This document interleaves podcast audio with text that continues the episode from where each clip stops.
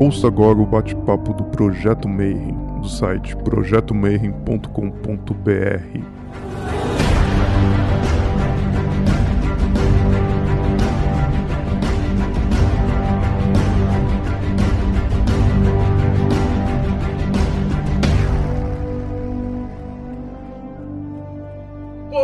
para você que é de bom dia, boa noite para você que é da boa noite, boa tarde se você acabou de receber essa notificação no YouTube e veio aqui assistir mais um podcast Mayhem. E hoje a gente vai falar de uma das coisas que, apesar da galera nunca debater assim muito abertamente, eu acho que é uma das coisas mais importantes dentro da maçonaria, que é a área que lida justamente com a hospitalaria, né? Então, é uma parte que já vem, já tem muitos anos, está dentro da ordem séculos. Hoje o nosso convidado vai falar um pouquinho mais sobre isso, né? Para falar de hospitalaria, eu chamei um dos maçons que eu acho que é um dos caras mais nobres que eu conheço. Eu não tenho outra palavra para isso, cara. Meu irmão Márcio, acho que eu me lembro a primeira vez que eu falei com ele, acho que a gente enfiou no carro para pegar uns 20 demolei para fazer uma iniciação lá em Santos, eu não sei vai lembrar. Como é que você tá, Márcio? Tudo bem, tudo bem. Depois a gente vai contar ainda desse episódio nosso. Marcinho, antes da gente começar, a primeira pergunta que eu faço para o convidado, né?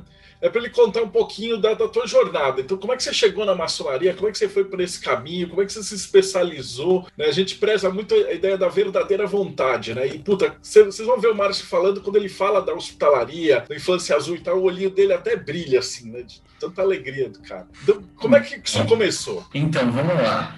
Eu entrei na maçonaria e, por incrível que pareça, todo mundo quando chega na maçonaria fala: Eu quero entrar porque eu quero ser rico, quero entrar porque eu vou ter contato pra caramba, não vou ficar desempregado, vou, nossa, faz umas magias nervosas lá dentro, né? Aquelas coisas todas, né? Aí quando você entra na maçonaria, você fala: Cadê que eu não tô vendo nada disso, né? Estou ficando cada vez mais pobre, você tem despesa, você tem que ajudar os outros, né? Então, foi eu entrei na maçonaria por um outro intuito. Eu tinha, um, tinha uma referência de um cara que eu trabalhava com ele, que ele fazia muito evento beneficente. E eu sempre foquei essa parte de benemerência, né? De ajuda ao próximo e tudo mais. Então, quando eu vi que ele tinha esse intuito, isso, isso era uma parte da maçonaria, né? Eu não, não pesquisei muito de maçonaria. Eu falei, ah, vou, vamos ver o que vai dar. Vou, vou na, na coragem, na sorte e vamos ver o que vai entrar. Isso foi, em, sei lá, em 2007, mais ou menos, né? Final, começo de 2007, não lembro direito certinha a data, né? Aí eu comecei a ver benemerência, a gente come, comecei a consultar só algumas coisas. As lojas, né? Ela tem, tem perfil, né? Tem loja que ele segue o perfil de estudos, né, sobre história, tem loja que leva muito a parte de ritualística, tem loja que é muito política, né? Vai bater de frente, estado, governador e tudo mais.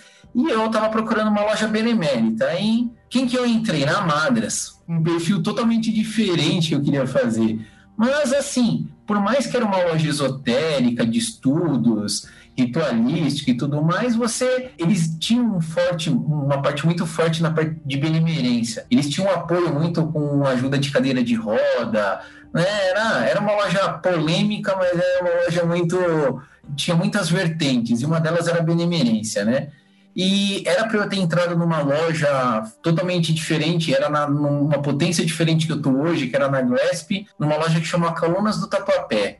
Fiz todo o processo. Só que na época eu tinha um serviço como morador de rua, que toda quinta-feira eu fazia entrega de lanches. A gente juntava 300 lanches, criamos uma ação concreta e já fazia uns sete anos que eu fazia isso. Toda quarta-feira, ou quinta, não lembro na época. Aí eu falei, ah, não, não vou largar benemerência para entrar na loja. Aí, por coincidência, um, o irmão dessa loja, que era Rosa Cruz, falou, peraí, eu vou te indicar uma loja que é a Madras, que ela é de quarta, não bate com o seu dia, e vai para lá. Foi daí que eu entrei, procurando uma loja benemérita, entrei na Madras, né? Totalmente diferente, mas mesmo assim a gente tinha uma ajuda muito grande, aprendi muito lá, e sempre mantendo essa parte de benemerência. Aí, de uns anos depois, o Deodébio, a gente decidiu montar uma outra loja mais para a parte de estudos, que fosse benemérita, que tivesse esse foco de uma ajuda mútua e tudo mais. A gente montou uma loja chamada Arcano Arcanor. O Deodébio sabe muito bem de toda essa história, né? Uma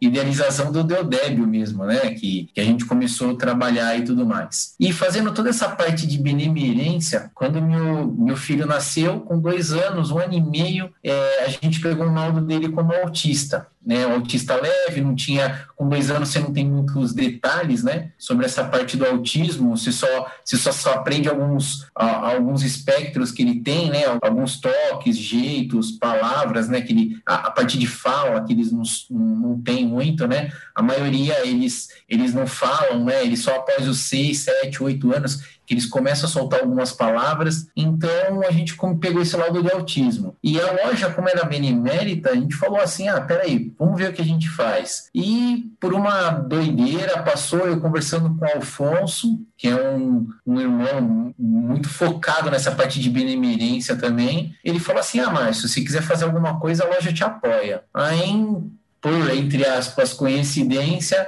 na semana seguinte, contei com uma prima psicóloga que falou: Ó, é, ah, seu filho tem autismo, poxa, eu faço tratamento, vamos começar a tratar. E eu tô querendo fazer um serviço social. Não tinha nem tocado no assunto com ela. Falou: quer que dia? De terça. Eu falei: ah, não tô brincando. Toda terça eu consigo fazer. Aí o Alfonso conseguiu um prédio que era em cima do, do templo dele. Não sei se alguns irmãos daqui, o pessoal conhece, né? Alguns conhecem o, o Alfonso. Em cima do templo dele de Umbanda tinha umas salas disponíveis, né? Que é do irmão, que hoje é um irmão da maçonaria, o Hugo, né? Na época ele não era. E ele falou: não, empresto para você a sala, vamos ver. Começamos a atender quatro crianças. Isso criou uma proporção. A loja falou: não, a gente paga aluguel, vamos correr atrás, vamos ver. E ali a gente começou a tocar. Então aí a benemerência focou ali no, na Arcana Arcanoro a gente levou vários projetos, Partido Demolê, algumas organizações de orfanatos, como Instituto Curumim, asilos né, da, da Casa de Luz, Caminho da Luz. Então, aí, ali dali para frente, a, o, o, pessoal ainda brinca porque eu não sou muito de ritualística, a loja, é, a loja depende de ritualística, aí eu pego um cargo administrativo, fico sentadinho ali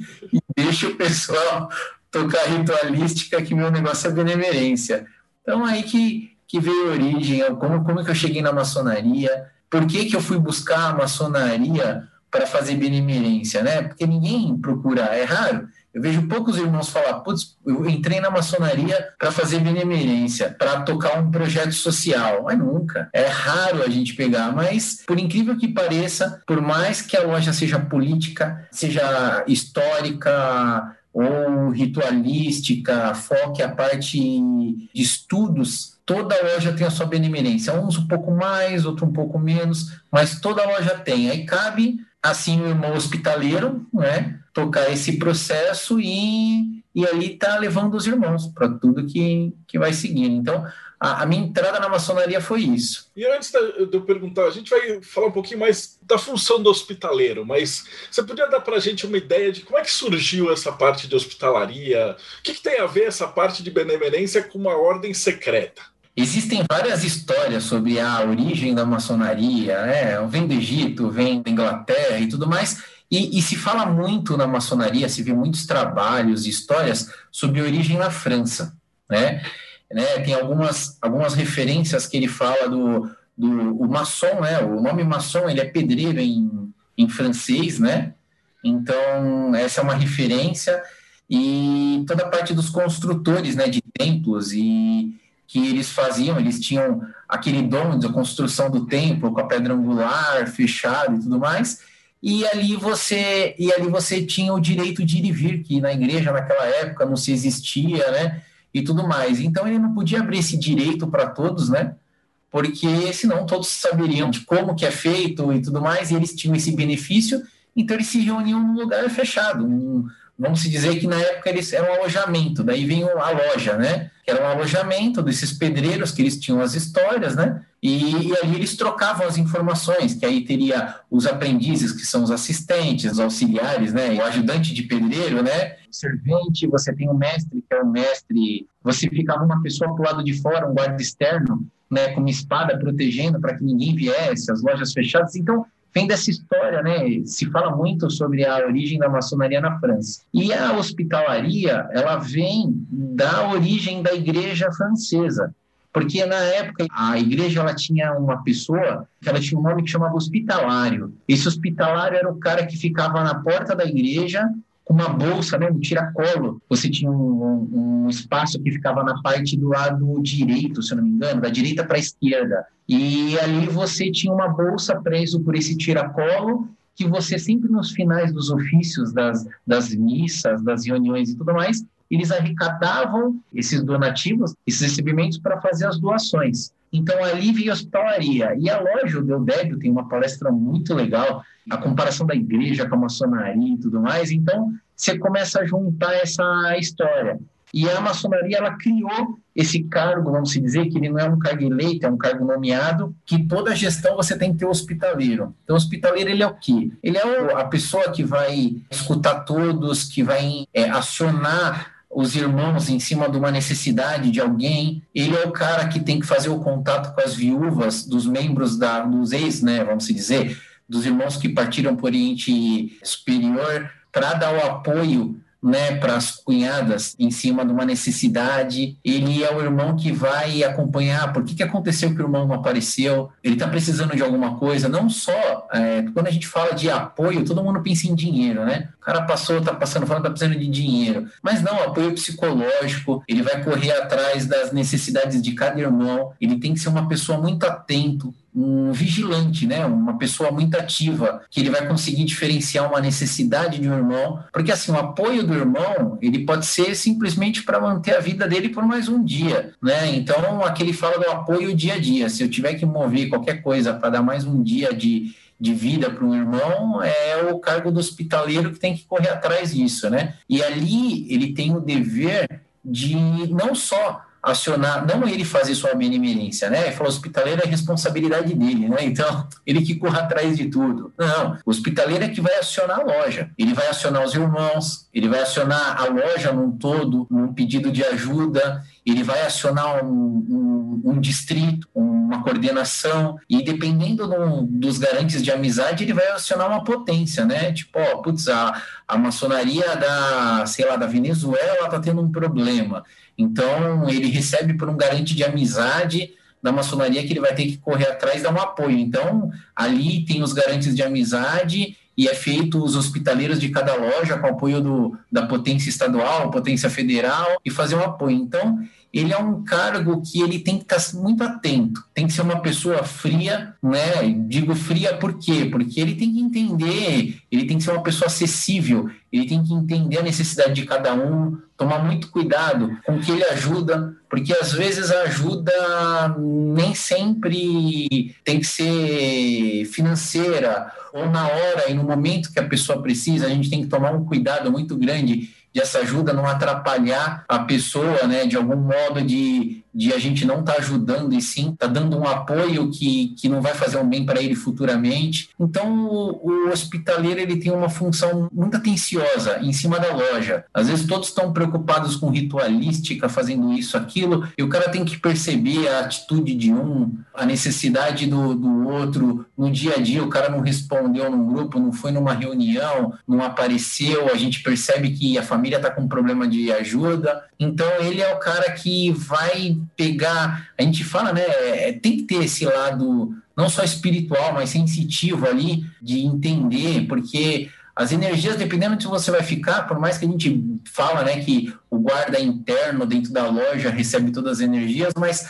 a loja ela tem os olhos para o hospitaleiro, como ele vai te ajudar. Então, muita energia fica carregada em cima dele. A gente fala que o guarda interno ele recebe todas as energias, né? Mas quando você fala que o hospitaleiro é o cara que vai ajudar, né, ali foca uma energia nele que ele tem que ter um controle muito bom. Então, assim, é, por mais que muitas lojas não dêem uma atenção devida a essa benemerência, a, é muito importante isso dentro da maçonaria e você vê muitas lojas levar isso a sério, mas não, não todas. Ele acaba sendo como se fosse um cargo de segunda mão, assim, né? O pessoal não, não dá é. tanta atenção. Do ponto de vista da gente que de hermetismo, a gente fala que o, o hospitaleiro ele é o Júpiter, né? Ele é o recede da loja, ao passo que o tesoureiro ele é o malvadão, né? Ele é o Marte. O tesoureiro arrecada o dinheiro e o hospitaleiro gasta o dinheiro, né? E como é que funciona na loja maçônica para arrecadar? Como é que você sabe que a hospitalaria está precisando de dinheiro? Como é que funciona essa gerência? Vamos falar da parte prática, não da, da histórica, né? A, a parte prática é assim: feita uma arrecadação de acordo com as nossas sessões. Isso é uma doação voluntária, sem identificação, né, de um modo ritualístico. Cada rito tem o seu modo, mas todos com o mesmo intuito. Então, é feita a, passagem desse pedido para os irmãos. Cada um doa do modo que ele acha melhor, do modo que pode, e a gente lembra que aquilo não é uma esmola, né? Não é igual numa igreja que você chega lá e fala, ah, vamos passar a cestinha. Aí você deixa suas moedas lá. Pô, o que eu vou fazer com a minha dúzia de moeda? Porque a gente fala ajuda mesmo. Então os irmãos, eles ajudam de acordo com o que vai fazer uma diferença para alguém dentro da loja. E a loja, ela tem um caixa totalmente separado, né? Existe a tesouraria da loja, que é as mensalidades, as despesas, aluguel e tudo mais, recolhimento, toda a parte de seguros e tudo isso. E você tem o caixa de benemerência, que ele é totalmente separado. Né? Então, esse, antigamente, ficava na mão do hospitaleiro, o hospitaleiro não prestava contas, né? Se você pega aqueles primeiras histórias lá da maçonaria, tudo, ele não prestava contas e ele trabalhava em cima do, da necessidade dos irmãos da loja e quando precisava de mais alguma coisa ele postava. Né? Hoje não, hoje a maçonaria ela tem, a gente controla um caixa, claro, separado dessa bolsa, dessa necessidade. Então, um exemplo da algumas lojas ele já dedica essa bolsa diretamente para alguma instituição. A nossa loja, a Cavaleiros de Balbec, ela destina para o Instituto Infância Azul. E quando tem uma necessidade diferente, tipo um irmão passa e fala, ó, uma instituição está passando necessidade porque eu estou sabendo, porque eu recebi um aviso, porque eu vi que eles estão passando fome, um asilo, alguma coisa. Aí a gente sempre faz um chamado entre os irmãos, um caixa separado e a gente tenta fazer esse apoio. Porque a loja, vamos contar, uma média ali de 25, 30 pessoas por loja, né? Olha a quantidade de lojas que a gente tem dentro de São Paulo, falando só de uma ou duas potências regulares. Então, isso, uma ajuda de 10 reais de cada irmão, faz uma diferença muito grande. Então, o intuito não é só. A gente não faz dinheiro com caixa de benemerência, né? Se a gente for ajudar todos, a gente não faz caixa. E se a gente abrir mão, se a gente sair aceitando todos os pedidos de ajuda, a gente não dá conta, fica pobre e fecha a loja. Então, a gente tem que ter um cuidado muito grande mas a gente não pode esquecer esse foco de benemerência. Algumas lojas a gente arrasta com processos, tipo, ó, eu estou fazendo um evento, então vamos passar isso para a loja. A loja Balbec apoia o Instituto Infância Azul. Então, quando a gente faz um evento, a gente solta em outras lojas e por doações avulsas, essas lojas também ajudam esse processo. E a gente também faz isso. Às vezes o irmão fala, ó, a nossa loja apoia um, orfanato e eles estão precisando comprar roupa para eles. A gente faz as doações avulsas. Então, é um caixa totalmente separado vinculado para benemerência e de responsabilidade do irmão hospitaleiro, né? E, e, e, o que, que eu agrego, sempre falo do hospitaleiro, o hospitaleiro ele tem uma função muito importante que, e, e, um, e ele tem que ter uma responsabilidade muito grande. O, o, foco dele é a lealdade, né? Porque você trabalhar com seu dinheiro é uma coisa, mas você trabalhar com metal de outras pessoas, o foco do hospitaleiro é a lealdade.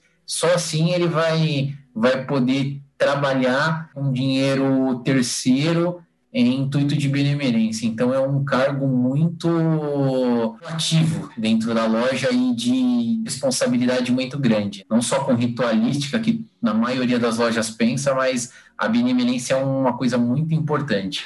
A gente fala dentro da magia que essa é uma magia jupiteriana, né? Tanto que quando a gente está conversando de Rosa Cruz, eles têm lá a tal da lei de Amra Que fala que quanto mais você doa e mais você faz essa caridade, né? Recede, uma das, das palavras em hebraico é caridade. É você vai, vai para o universo e isso retorna, né? E é uma coisa que eu tenho percebido, que a maioria das lojas que a gente vê que é grande benemérita, grande benemérita, você repara que os irmãos estão fazendo as coisas direitinho, né? E a, e a energia circula no final, né? Você observa isso? Sim, sim.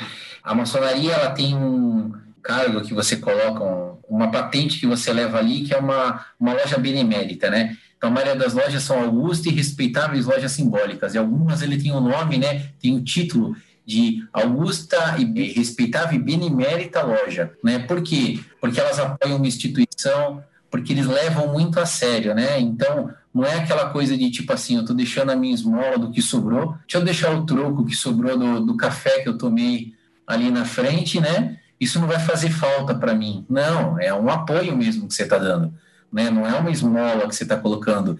E são poucas lojas que fazem isso. E as lojas, ela tem esse nome mesmo, né? De benemérita, tem esse título de benemérita.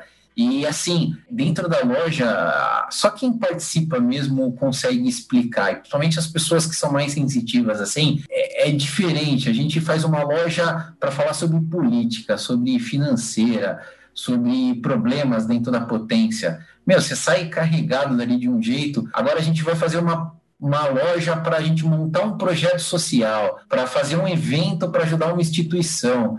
Você sai da loja com um ar totalmente diferente, a semana corre de um jeito totalmente diferente, né? Eu não sou muito, meu Débio sabe, né? Eu sou mais presença ali, mais pessoa mesmo, vejo muita parte de, de energias e tudo mais.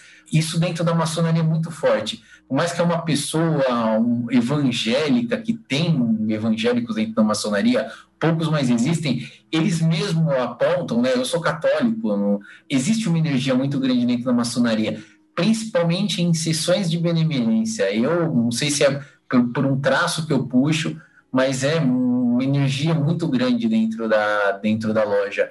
E é muito importante isso quando a gente fala de maçonaria, geralmente o pessoal fala assim, ah, que é aqueles pessoal ocultista e tal, e muita gente não vê essa parte, porque a gente faz a, a parte da benevolência, geralmente é meio em silêncio, né? O pessoal não divulga. Só quando tem alguma festa, alguma coisa, com os demolês, eu acho que é um pouquinho mais, mais explícito, né? Porque eles são obrigados a fazer, organizar as festas, essas coisas. Você pode falar um pouquinho pro demolei também, como é que funciona a benevolência? Na realidade, o demolei, ele tem aquelas sete virtudes deles, né? E uma delas é reverência às coisas sagradas, amadas, compaixão, amor ao próximo, amor filial. Então, Demolier, ele trabalha muito essa parte de retórica, isso, aquilo.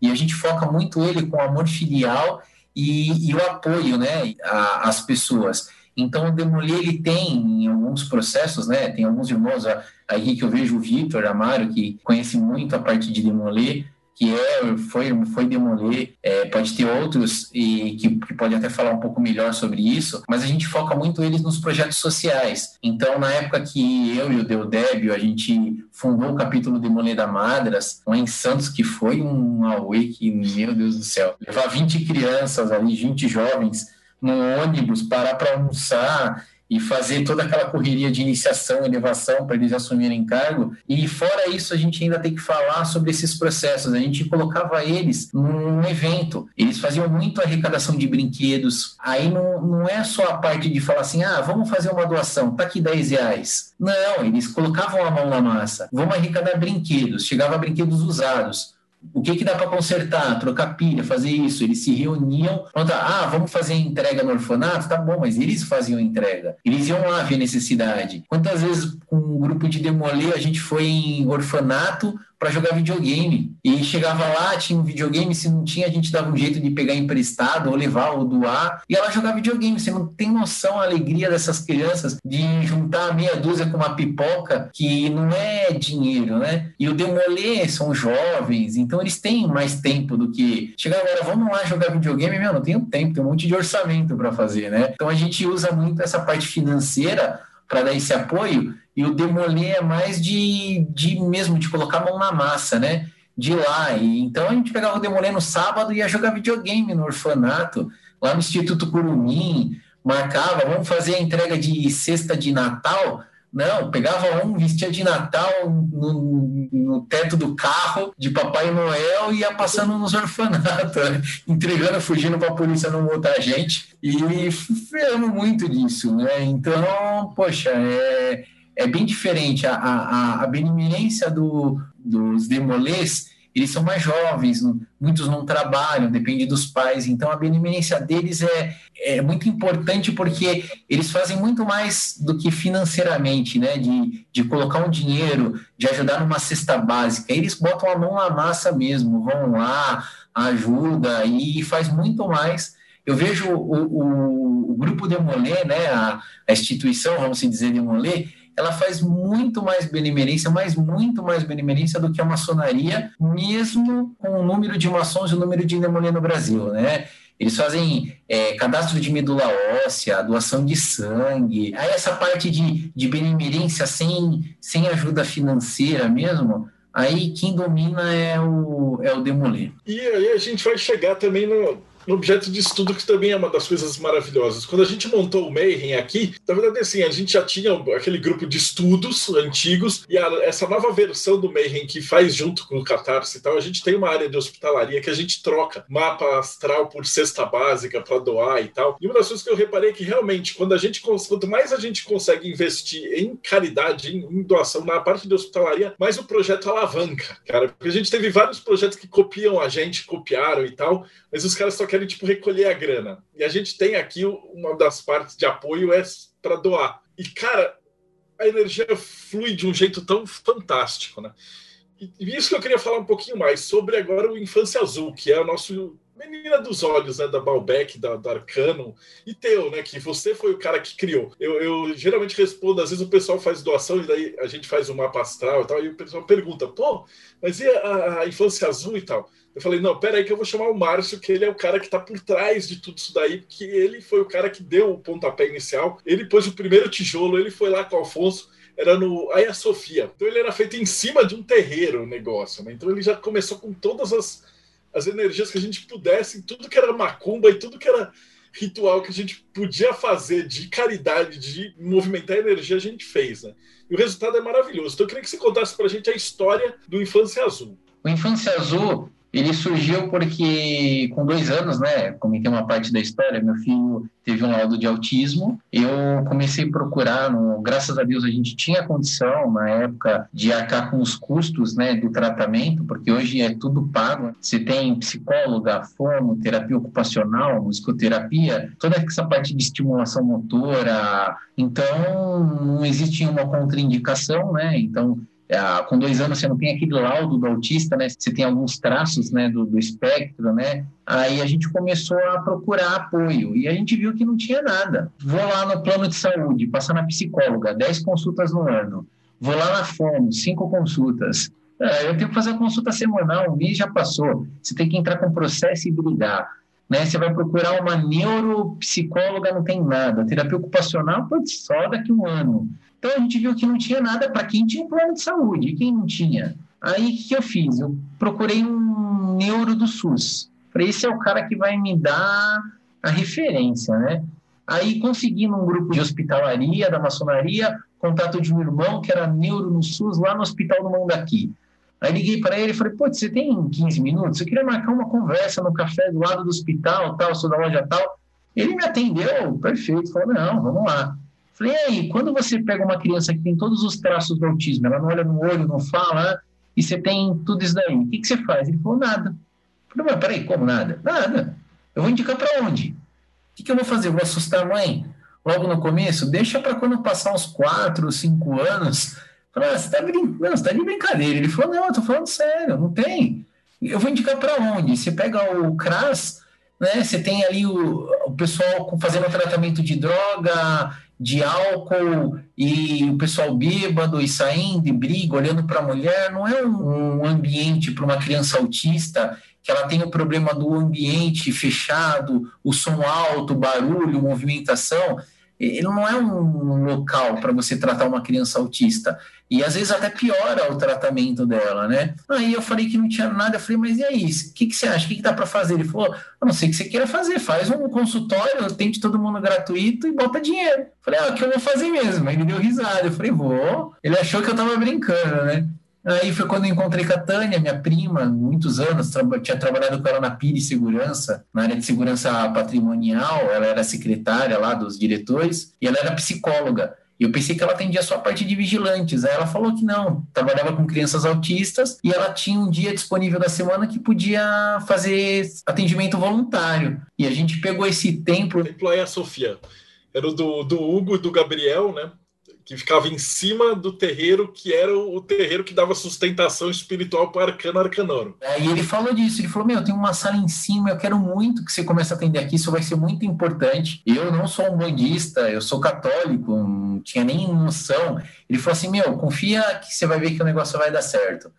Aí a gente começou a fazer o atendimento lá. Começamos com quatro crianças. A primeira criança que a gente atendeu foi, acho que se eu não me engano, uma, uma filha de uma pessoa que trabalhava na limpeza do hospital na minha esposa, alguma coisa assim, que quando a gente começou a atender e falou que a gente ia dar um apoio com psicóloga, a mulher começou a chorar, que já fazia não sei quanto tempo que estava correndo atrás desse apoio, a filha já estava com um ano de autismo, com laudo e não sabia o que fazer. Aí a gente viu que não dava para voltar atrás. Lá a gente chegou a atender até nove crianças, aí a gente já estava na, na Arcana Arcanora, né? A gente já tinha fundado a Arcana e tudo mais, e na época eu pedi o apoio para a loja. Falei, ó, queria colocar um projeto na loja, dá mais espaço, a sala é pequena, precisa alugar um ambiente maior, eu consigo atender umas 20 crianças se tiver uma sala rotativa, né? Tipo, segunda atende psicóloga, terça fono, é, quarta terapia ocupacional e é um consultório só. Né? Pego voluntárias que trabalham meio período só durante, a, durante um dia da semana e vai fazendo isso rotativo.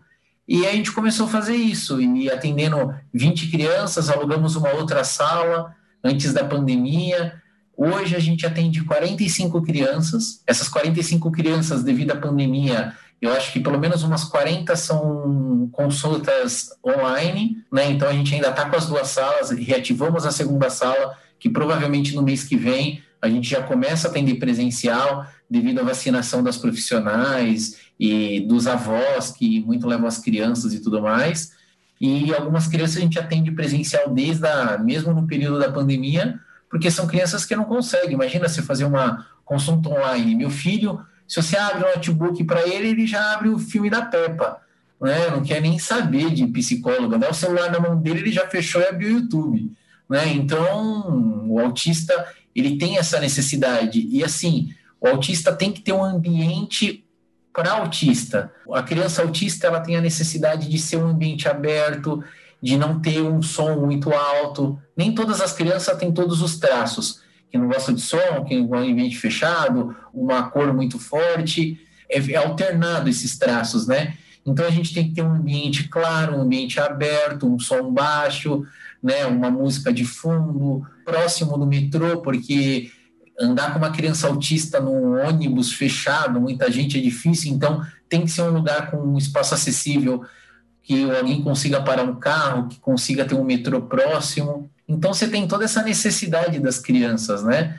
Então não é fácil, não é barato. O tratamento de uma criança autista, no mínimo, você vai gastar R$ 1.200, R$ 1.500 por mês, se você for tratar todos os atendimentos a estimulação motora com a terapia ocupacional, intelectual com a psicopedagoga, a neuro fazendo todos os levantamentos e as análises, a fono cuidando da parte de fala, a pedagoga dando apoio escolar. E hoje a gente tem 12 profissionais, entre pedagoga, fono, a gente está reativando provavelmente agora, aí volta com atendimento de fono, pedagoga, psicopedagoga. A gente dá apoio jurídico, o irmão Fábio dá um apoio muito grande da Balbec quando tem que entrar com um mandato de segurança para um remédio de alto custo, quando tem que brigar com um plano de saúde para atendimento, quando tem que entrar com pedido de guarda de criança. Né? A gente dá o um apoio também nos processos de benefícios, né? Então, os advogados, se entrou com pedido e não foi não conseguiu, a gente tenta analisar e ver se a gente consegue entrar com algum recurso. Então a gente tem todo esse apoio, não só psicológico, né, mas jurídico, apoio escolar e tudo mais. E ali a gente vai seguindo, né? O, o Instituto ele não tem um caixa de garantia, né? O que, que a gente faz Instituto? Porque ajuda é, é mútua. Se eu, eu, faço uma, eu faço uma publicação no Instagram, o Instituto deve estar com umas 10, 11 mil pessoas, né? Aí eu vou lá e faço uma publicação. Eu recebo uma doação de 50 reais e 80 pedidos de ajuda de crianças autistas que não têm atendimento. Então, sabe, é uma coisa sem fim.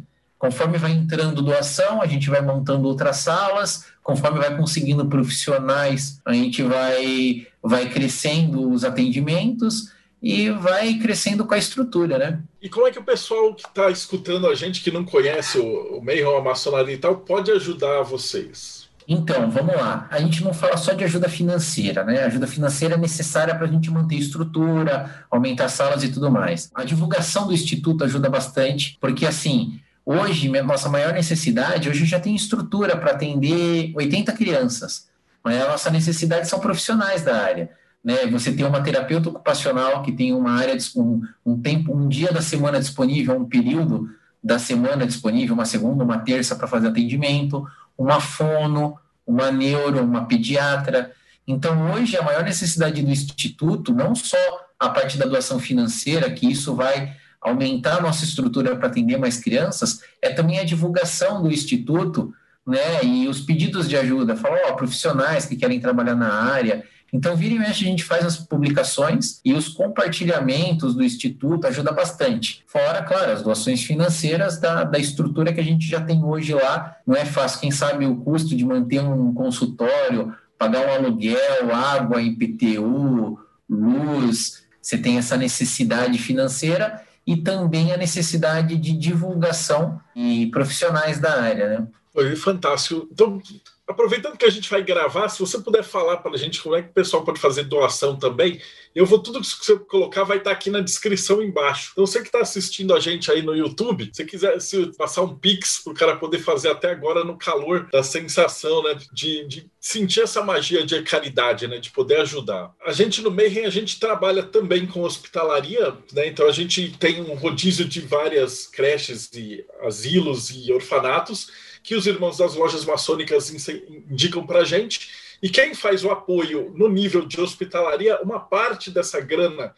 mensal que a gente arrecada vai sendo distribuída para esses, esses orfanatos e para essas instituições. O Instituto Infância Azul, quem quiser seguir nós, está no Instagram como Instituto Infância Azul. O mesmo nome no Facebook, Instituto Infância Azul. Se vocês procurarem lá no Facebook, vai achar. Nós temos a página, né, que está só como Infância Azul. E lá você tem um link que ele está em doações. Ali você pode fazer uma doação por Pix, pelo PicPay, é, através de depósito em conta, a gente tem uma conta no Bradesco. A chave do nosso Pix é o nosso CNPJ. Ele é 22 831 877 mil contra 67. Esse é o nosso Pix, né, a nossa chave de Pix que está cadastrada na conta do Instituto. Tá, o Instituto tem uma conta própria, CNPJ e tudo mais, e os irmãos de loja ou de, de apoio a empresas, às vezes a gente fala para os irmãos que são de loja, né? E quando a gente faz alguma apresentação, eles colocam na bolsa da loja, falam, ah, a próxima loja eu vou colocar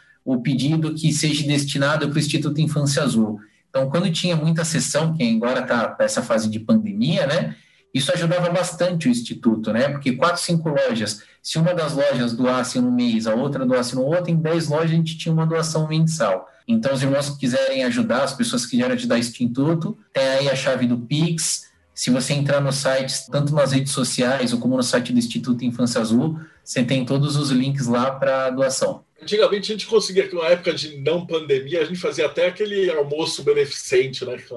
Abacalhoada. Sim, sim. Um dos modos da gente arrecadar fundos para o Instituto Infância Azul é que eu sou tesoureiro de um grupo folclórico, né, que é, chama Casa do Minho, faz a divulgação da cultura portuguesa. Esse local ele fazia um evento uma vez por ano, uma bacalhoada beneficente que todo o lucro da bacalhoada era destinado para a Infância Azul. E a maçonaria era uma precursora ali do, da divulgação desse evento. A última bacalhoada, que foi em 2019, não, foi 2020, né, foi em fevereiro, que a pandemia começou um mês depois. A gente conseguiu colocar 400 pessoas na Casa da Ilha da Madeira, na Zona Norte. A gente conseguiu arrecadar um, um valor aproximadamente de 24 mil reais. Foi isso que conseguiu manter o Instituto durante esse período de pandemia, porque as lojas não estavam tendo reuniões, então não gerava o tronco de benemerência, é, só alguns apoios, algumas empresas que eram patrocinadoras, que doavam mesmo que pouco, mas que acabaram não conseguindo mais manter essa doação.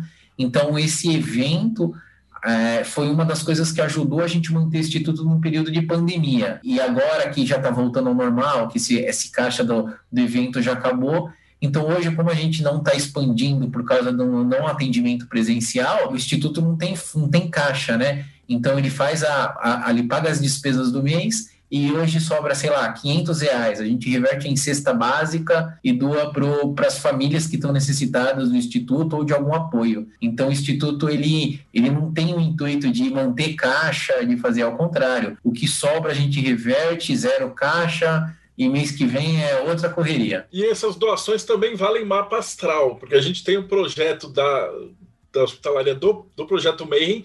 Se você fizer a doação de cesta básica ou de. Pode ser para o site do, do Infância Azul direto, ou, na verdade, a gente abriu, né? Pode, pode ser para qualquer instituição. E aí você manda o comprovante para a gente e a gente faz o teu mapa astral. Então isso também a gente ajuda a arrecadar bastante coisa para várias associações. Né? Sem contar que essa bacalhoada vai ser, a partir de quando finalmente acabar essa pandemia, vai ser o nosso encontro anual do Mayhem. Da, tem uma galerona querendo se encontrar fisicamente. Né? Mas, cara, Márcio, foi prazerzão, cara. Eu sei que você é um cara super ocupado, então obrigado mesmo por ter disponibilizado para a gente esse tempo para explicar aí do Infância Azul, da hospitalaria, de tudo isso. Valeu mesmo. Não, obrigado. Não sou, não sou palestrante, não tenho o dom da retórica, mas é, é mais uma troca de experiência, uma conversa e estou à disposição para quem precisar. O Deudeb tem meus contatos, se quiser passar, pode, pode passar a público mesmo, o WhatsApp, e estou à disposição de quem precisar de algum apoio. Maravilha, eu vou pegar esses dados. O Rodrigo já colocou ali do lado e eu jogo embaixo. Então, se você está no YouTube, é só olhar a descrição do vídeo e você vai saber como encontrar o Márcio, como encontrar o Mayhem, como encontrar Balbec e todos os, os canais. Você que está vendo também, não esquece, dá o like, segue o canal, vai lá no canal do, da Infância Azul também, dá o seu like, segue tudo e a gente se vê aí no próximo Bate-Papo Mayhem.